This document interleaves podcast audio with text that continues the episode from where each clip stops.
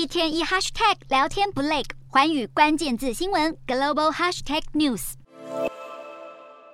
美国众院议长佩洛西被陌生男子闯入住家，佩洛西八十二岁的丈夫还被男子用榔头攻击，送医治疗。现在凶嫌被美国司法部正式控诉，企图绑架佩洛西未遂。凶嫌的伤害跟绑架未遂罪名，最高可判处五十年徒刑。其实，在佩洛西丈夫被攻击当天，美国政府才发布警告，表示其中选举前的这段时间，国内的暴力极端主义正不断升温。佩洛西的民主党同僚也对美国的政治暴力威胁发出严厉警告。美国前总统川普受到大批极端分子支持，警制单位一再指出，在其中选举这段期间，要防范极端分子对政治人物和造势活动的攻击行为。就连全美各地的选务工作人员都在为可能发生的冲突做好准备。美国的地方选务人员陆续传出有被电子邮件、电话或是信函恐吓骚扰，还发生过选民攻击工作人员的例子。现在已有部分选区要求选务人员每两年受训一次。美国司法部表示，选举投票日当天还会派遣助理检察官处理对工作人员的暴力威胁。联邦调查局的特工也会进驻全美各地处理有关诈欺跟其他选举违规指控。看来如今不止参选人跟政治家要提心吊胆，